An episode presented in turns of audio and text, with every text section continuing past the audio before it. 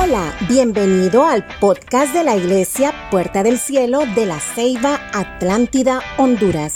Este mensaje ha sido inspirado por el Espíritu Santo como un aliento del cielo para ti, creyendo que lo mejor está por venir. En el primer año, para que se cumpliese la palabra de Jehová por boca de Jeremías, despertó Jehová el espíritu de Ciro, rey de Persia el cual hizo pregonar de palabra y por escrito por todo su reino, diciendo, así ha dicho Ciro, rey de Persia, Jehová el Dios de los cielos me ha dado todos los reinos de la tierra y me ha mandado que edifique casa en Jerusalén, en Judá.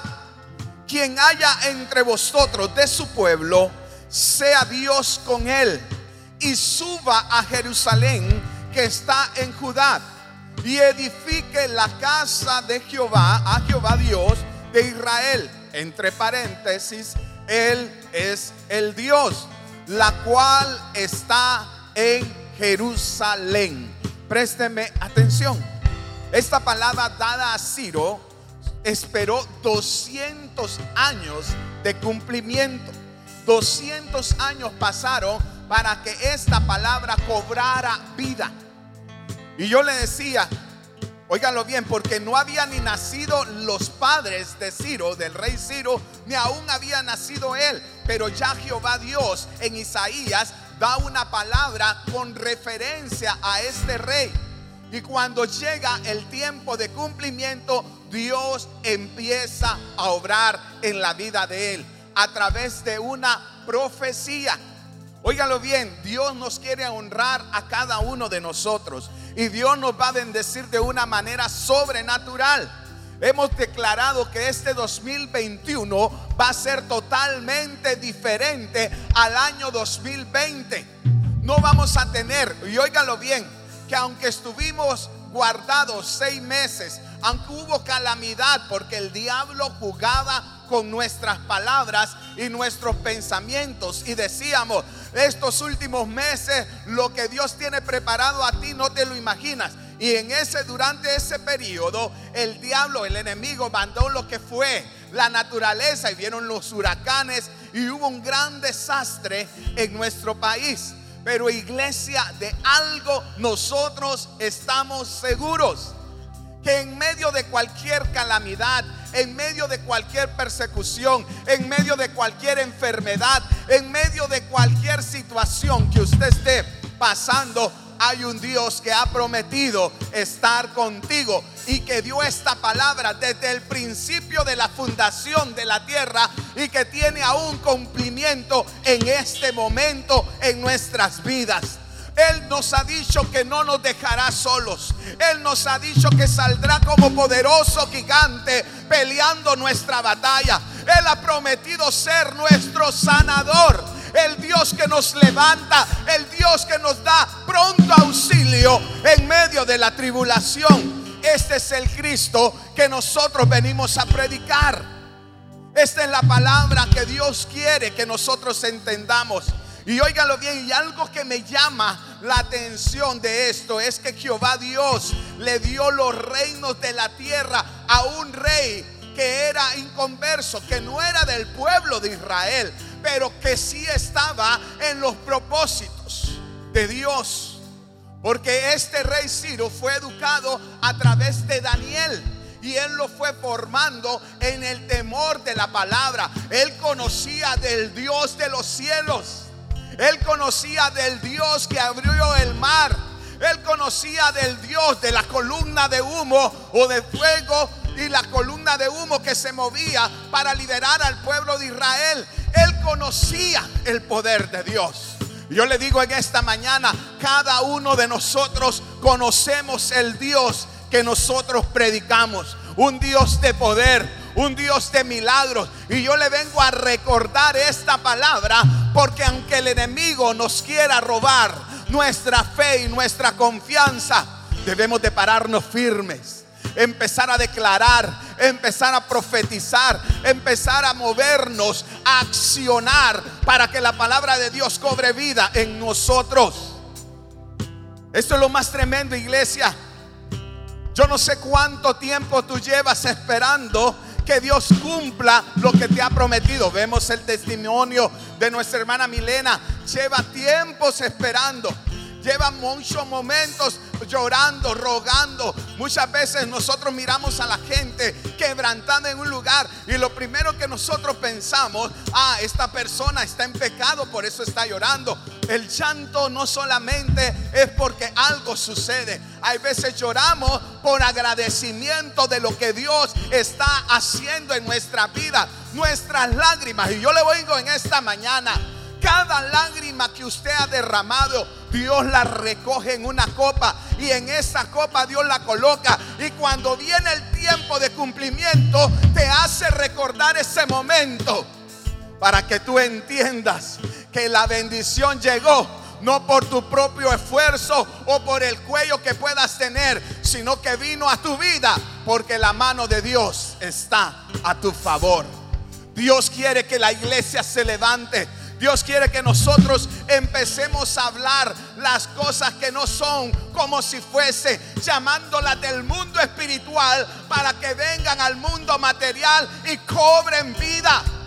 Usted tiene el poder y la autoridad.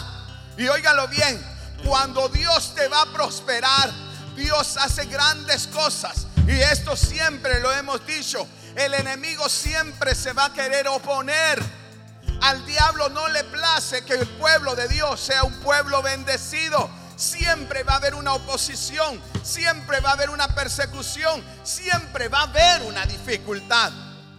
Pero cuando Dios dice, te voy a bendecir, hasta el diablo sirve de conserje.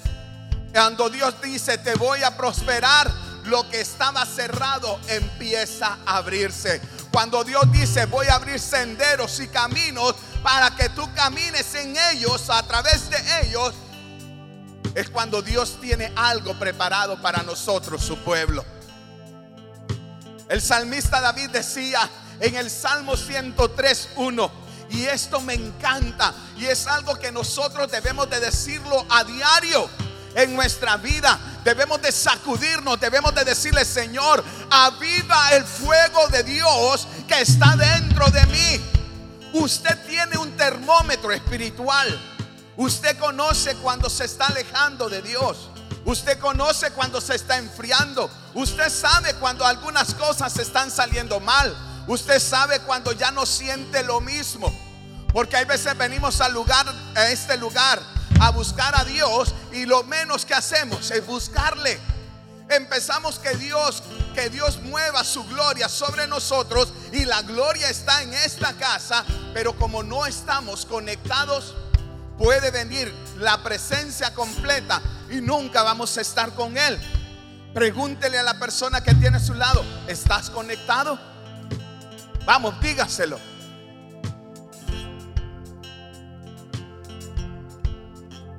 Dice el Salmo 103.1, bendice alma mía al Señor y bendiga todo mi ser su santo nombre. Bendice alma mía al Señor y no olvides ninguno de sus beneficios. El salmista David conocía de dónde procedía su bendición que cuando vino la abundancia, óyeme, cuando Dios te prospere, cuando Dios te llegue a dar lo que le has estado solicitando, yo le digo iglesia, no se olvide de la mano que le proveyó.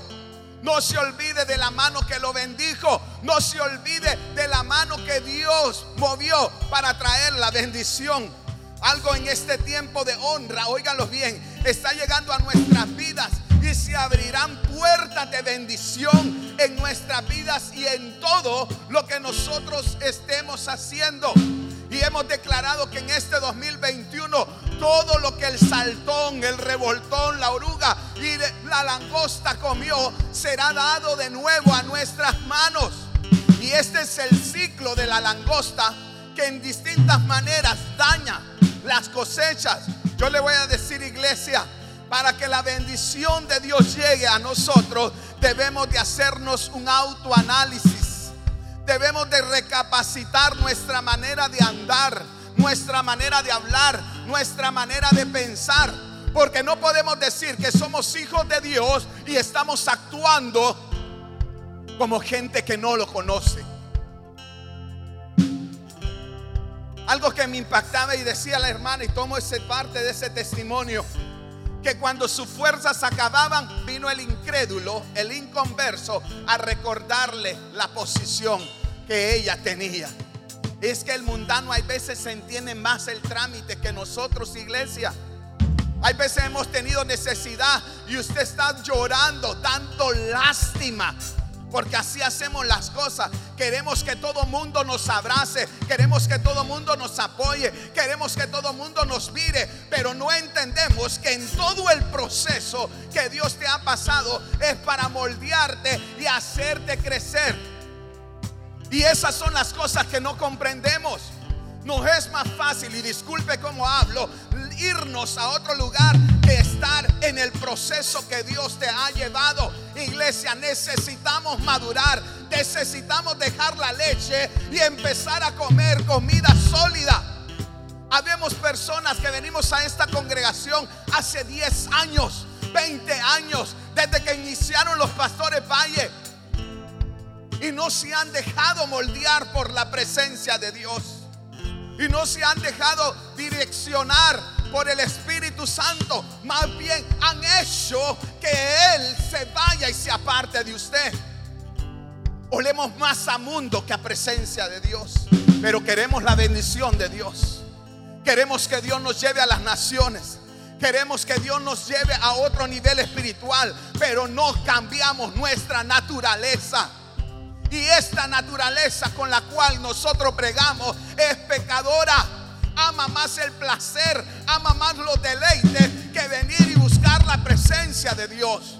Estamos en 12 días de ayuno, declarando que en cada mes que oramos, en estos 12 días, van a ser meses de bendición. Van a ser meses donde la gracia de Dios sobreabundará en gran manera donde la escasez, donde la pobreza, donde la quiebra, donde la ruina van a tener que huir, porque va a enviar Dios su ángel para defender todo lo que nosotros tenemos. Pero la presencia de Dios está, iglesia, para que nosotros la aprovechemos. Hemos declarado algo en esta casa, que lo sobrenatural de Dios se va a mover. Y yo le decía, Señor, queremos tu presencia. Señor, anhelamos tu presencia. Señor, queremos más. Queremos más. Yo no sé si usted ha disfrutado la presencia de Dios y lo que ha disfrutado le ha gustado. Pero aquel que le gusta algo lo sigue buscando, anhelando, comiendo y siguiendo. Es cuando alguien lo invita a comer un corte de carne.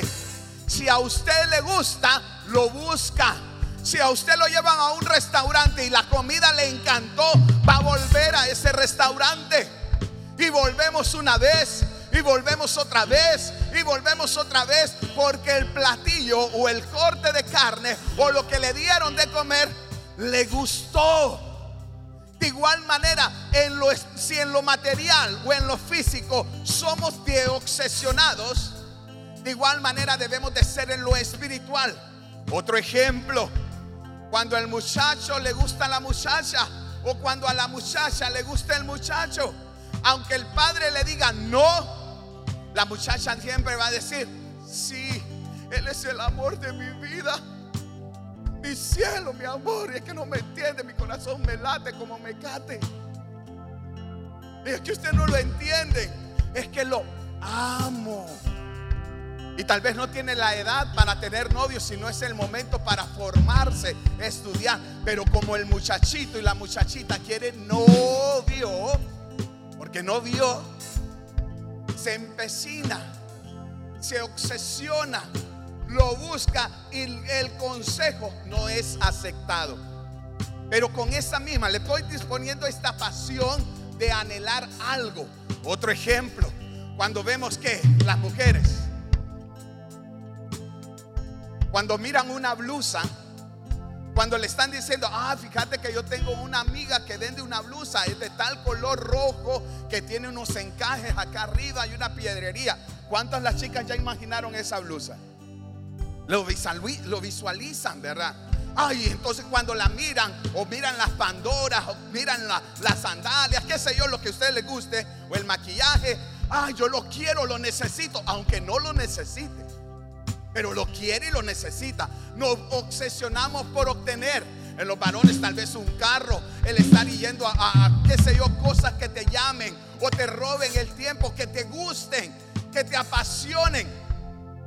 Dios quiere que nosotros nos apasionemos, nos levantemos y edifiquemos el templo de Dios. Usted es el templo de Dios. Usted es el lugar donde mora el Espíritu Santo. Y por ende el Espíritu Santo no puede habitar en cualquier lugar. Porque nuestro Dios es un Dios celoso y Él no comparte su gloria con nadie más. Porque nadie más se va a llevar la gloria de lo que Dios está haciendo. Yo le voy a decir, una de las cosas que impiden a que la mano de Dios se mueva en nuestra vida es el temor. Y yo lo digo por experiencia, el temor a que Dios nos use. Porque entre más Dios nos usa, más responsabilidad tenemos. Entre más Dios se mueve, más los conflictos tenemos más problemas tenemos. Ahorita que hemos declarado en esta casa que algo sobrenatural vendrá, el enemigo quiere decir, ah, como querés lo sobrenatural, de manera sobrenatural también te voy a mandar los problemas. Pero algo que no ha entendido, que cuando el pueblo de Dios se levanta en clamor, en ayuno, cuando el pueblo de Dios busca la presencia de Él, no hay demonio, principado ni hueste que quiera venir en contra de nosotros, porque la autoridad que Dios nos ha dado hace que todo espíritu huya en el nombre de Jesús. Hay poder en la palabra de Dios, hay poder en la oración, hay poder en el ayuno, pero para que estas cosas funcionen, debemos de vivir una vida en santidad. No queramos tocar el manto de Dios y también tocar la carne del mundo. Tenemos que tener definición, decisión en nuestras vidas. Edras 2:64 y dice, toda la congregación unida con un solo hombre era de 42.370 y algunos de los jefes de la casa paternas cuando vinieron a la casa de Jehová que estaba en Jerusalén, hicieron ofrendas voluntarias para la casa de Dios. En este tiempo estaba el momento de edificar la casa de Dios. Y habitaron los sacerdotes, los levitas, los del pueblo, los cantores, los porteros y los sirvientes de templo en sus ciudades y todo Israel en sus ciudades. Algo que Dios me hacía entender, iglesia. Este mover que se está dando en nuestra congregación requiere compromiso. Este mover que se está dando en nuestra casa requiere búsqueda. Este mover que vamos a estar dando en este lugar requiere a que nos guardemos en santidad.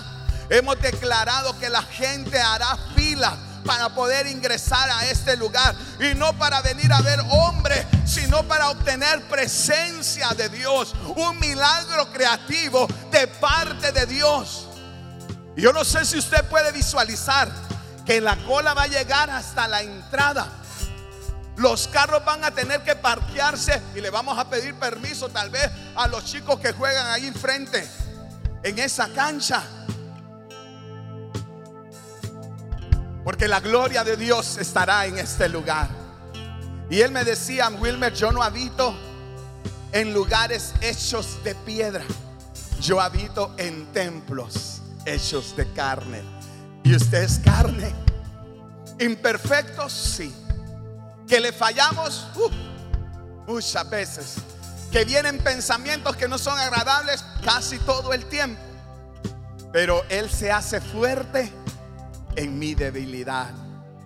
Él se hace fuerte en todo lo que nos quiere robar la bendición de Él. Y Dios me decía en esta mañana, y aquí agarro esto.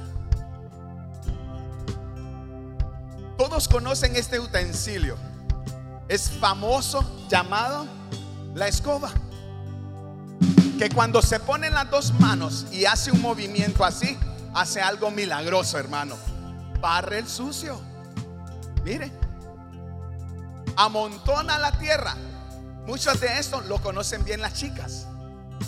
Y algunas veces nosotros los varones cuando ayudamos en casa, porque nos toca. Así de sencillo. Hoy Dios está diciéndole a la iglesia de manera literal, me es necesario que limpies y ordenes tu casa. Me es necesario a que le pases la escoba a lo que te está robando la bendición en tu vida. Me es necesario a que empieces a accionar, porque muchas casas ya tienen telas de araña, ya tienen suciedad, ya tienen pudredumbre, cosa muerta dentro de su interior. Y eso impide a que la gloria de Dios se pueda mover. Si tú no sacas lo que tienes oculto en tu corazón, difícilmente vas a poder tener respuesta de Dios. Cuando uno no tiene cambio en su vida, jamás, y disculpe que se lo diga, va a poder tener la bendición de Dios. Porque hay un colador que te está robando lo que Dios te está dando. Aunque ofrendes, diezme, vengas regularmente a esta iglesia. Si no tienes cambio, es como que tengas un saco roto y todo lo que estás metiendo en ese lugar lo estás perdiendo. Dios te está llamando a que barras tu casa, a que limpies tu sitio, a que limpies tu tienda, porque Dios quiere hacer grandes cosas en medio de su pueblo. Ay, ay, ay. Este otro artefacto se llama el famoso recogedor. Sí, está quebrado y sucio. Miren, aquí se usa. Que cuando se usa con la famosa escoba, la colocamos en el suelo. Le estoy dando la, la tareita, ¿verdad? Y hace esto y lo agarra. Usted puede recoger la basura y llevarlo a un recipiente o sacarlo fuera. El recogedor es muy útil para ¿para qué? Para ahorrarnos el trabajo de movilizarnos a largas distancias. Hoy la presencia de Dios está en este lugar y va a ser el que va a recoger todo aquello que te está robando la paz, todo aquello que te está robando la bendición. Y disculpe que le hablo de esta manera literal y tal vez con mucho detalle. Ha de decir, el pastor cree que somos retrasados, que no entendemos las cosas. Hermanos, le decimos a usted que vive en santidad y lo menos que hace es vivir en santidad. Entonces les tengo que volver a hablar como a niños para que usted entienda que no debe de mezclarse con el mundo para que usted entienda que Dios te está llamando a que guardes en santidad tu vida, que vuelvas a edificar tu casa, porque Él no va a descender en una casa, y lo vuelvo a repetir, que está sucia, que está desolada, que está maltratada, que está dañada. Una casa dañada es cuando almacenamos dolor, cuando todavía tenemos rencor, cuando todavía tenemos envidia, cuando tenemos murmuración, cuando andamos hablando más de lo demás, cuando tienes que tener la boca callada. Y eso es lo que Dios quiere hacer en medio del pueblo. Jamás vas a ver la gloria de Dios si tú no cambias tu manera de actuar. Dios está llamando al pueblo a que vivamos en santidad. Y Ciro que era un mundano, alguien que no era del pueblo de Israel, Dios le dio los reinos de la tierra porque entendió de dónde venía su bendición. La escoba, el recogedor. Aquí se los dejo para que lo sigan viendo. Son famosos utensilios en la casa, baratíos. Otros usan cosas modernas. La aspiradora hace las dos funciones. Barre y recoge. Lo único que tiene que es botar el recipiente donde acumula. ¿Cuántos conocen esto? ¿Lo conocen, hermanas? Ahora me dicen que no conocen. Se hacen la nueva. Hermanos, ¿conocemos qué es esto? No escucho, ¿cómo se llama? Trapeador, hermano. La mecha del trapeador sirve para limpiar lo que tenga manchas en el suelo. Con este limpiamos, recogemos el agua, limpiamos los lugares que están sucios. Y cuando están sucios, en este balde usamos algo que se llama un líquido cloro. Lo metemos, el trapeador sale limpio y volvemos a darle para quitarle. Y si quiere olor, le echa pinexol o alcistín, yo no sé qué le va a echar. Y su casa empieza a oler rico. ¿Me está entendiendo lo que le estoy tratando de decir, iglesia? ¿Está captando lo que Dios quiere en medio de su pueblo? No podemos seguir avanzando. Hemos pasado 10 días de este año no podemos seguir avanzando, iglesia, si todavía tenemos situaciones en nuestro corazón. Y para que la gloria de Dios sea manifiesta, tenemos que tomar decisiones. Dios quiere ayudarnos a salir adelante en los caminos para podernos restaurar y ser moldeados a través del Espíritu Santo. Piensen esto.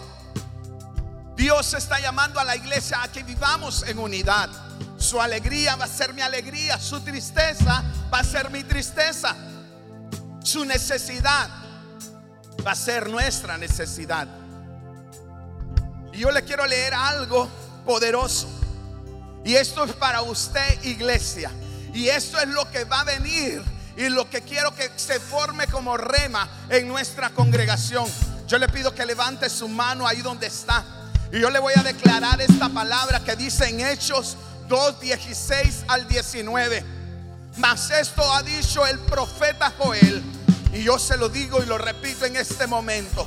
En los postreros días, y yo te digo en este momento, para este tiempo, dice el Señor tu Dios, derramaré de mi espíritu sobre toda carne, y vuestros hijos y vuestras hijas profetizarán, y vuestros jóvenes verán visiones y vuestros ancianos soñarán sueños. Y de cierto, sobre mis siervos y sobre mis siervas, en estos días derramaré de mi espíritu y profetizarán y daré prodigios arriba en el cielo y señales abajo en la tierra. Las señales se están cumpliendo. La presencia de Dios se está derramando. Hemos declarado que en estos tiempos va a haber uno de los más poderosos avivamientos del Espíritu Santo de Dios, donde toda carne lo va a sentir, donde toda carne temblará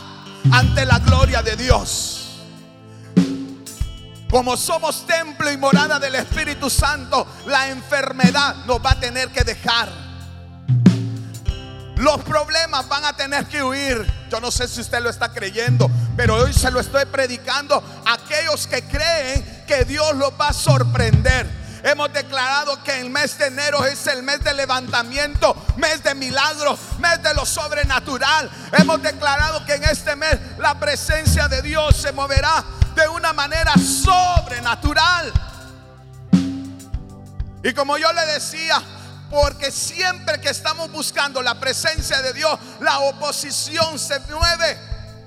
Dice que estaban restaurando el templo. Ya tenían los decretos que el rey Ciro les había dado. Y muchos de los que estaban en contra se opusieron. Y dice que tardó 20 años más restaurar el templo. Pero de nuevo volvió el edicto que había dado el rey Ciro. Lo hizo que se cumpliera. Y dice que restauraron el templo de Dios. Y el pueblo de Israel cuando llegó a ese lugar, los ancianos lloraban y los jóvenes gritaban con alegría. Porque habían salido del cautiverio de Babilonia. Tenían 70 años. Y cuando Zorobabel llevó Dice que se llevó a sus primeros 50 mil y con eso fue a edificar la casa de Dios. El día 31 recogimos la siembra. Y con ese dinero, usted dirá, ¿qué harán? Yo le voy a explicar, iglesia. Y disculpe que hablo de esta manera. No nos lo embolsamos ni compramos otras cosas, porque es dinero de Dios. El dinero se invierte de la mejor manera. Hoy vamos a poner y adornar la casa de Dios, a cambiar un sinfín de cosas para que cuando usted venga encuentre otra atmósfera en este lugar. Y no solamente haremos con ese dinero aquí en el templo mayor, tocaremos el templo menor y le vamos a dar una nueva imagen a nuestra iglesia. Somos iglesia puerta del cielo, el cielo aquí en la tierra, donde los milagros se manifiestan y la presencia de Dios es notoria. Y yo le voy a decir que hablen los de afuera, que digan lo que quieran, pero la gloria de Dios posará en esta casa y seremos testigos y de algo puedo sacar pecho, iglesia, es que mi amado está en este lugar. Cuando la presencia de Dios llega, no hay carne que lo resista. No hay demonio que se pueda detener. No hay palabra negativa, ni a brujería, ni agüero, ni hechicería que quiera detener lo que Dios hará sobre nuestras vidas. Aunque la pandemia quiera crecer o mutar o evolucionar, como digan los medios, el pueblo de Dios tenemos la mejor vacuna. Se llama Espíritu Santo de Dios. Así de sencillo. El día martes, creo, martes fuimos al hospital. El día martes fuimos con mi esposa y el hermano Abilio, la hermana Marisela y el doctor Aníbal.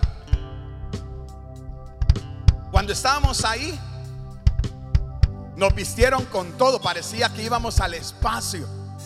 Todo guau. Desde los zapatos, el cuerpo, mascarilla, doble mascarilla, de esa bozal.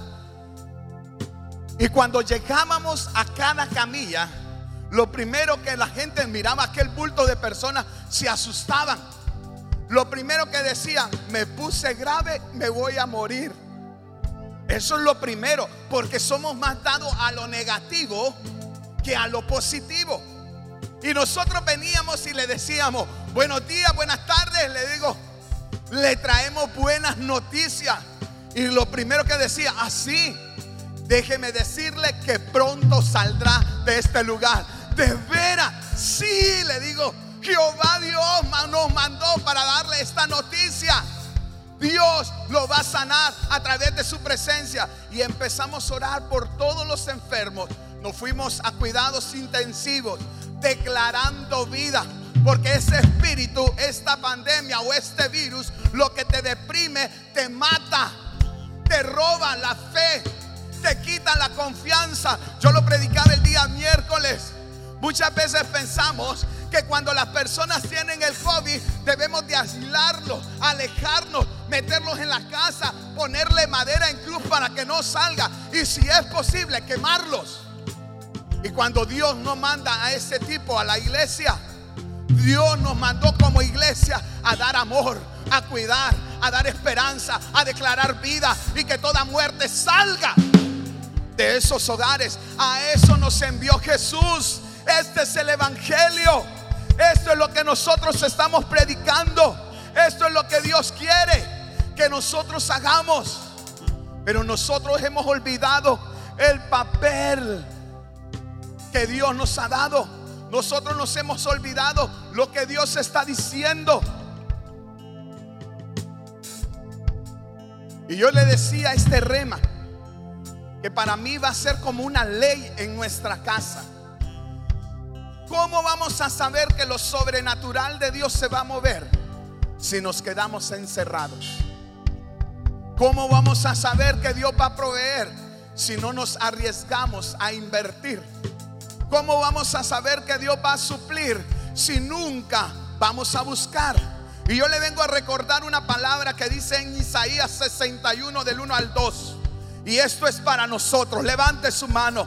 El Espíritu del Señor Dios está sobre mí, porque me ha ungido el Señor para traer buenas nuevas a los afligidos.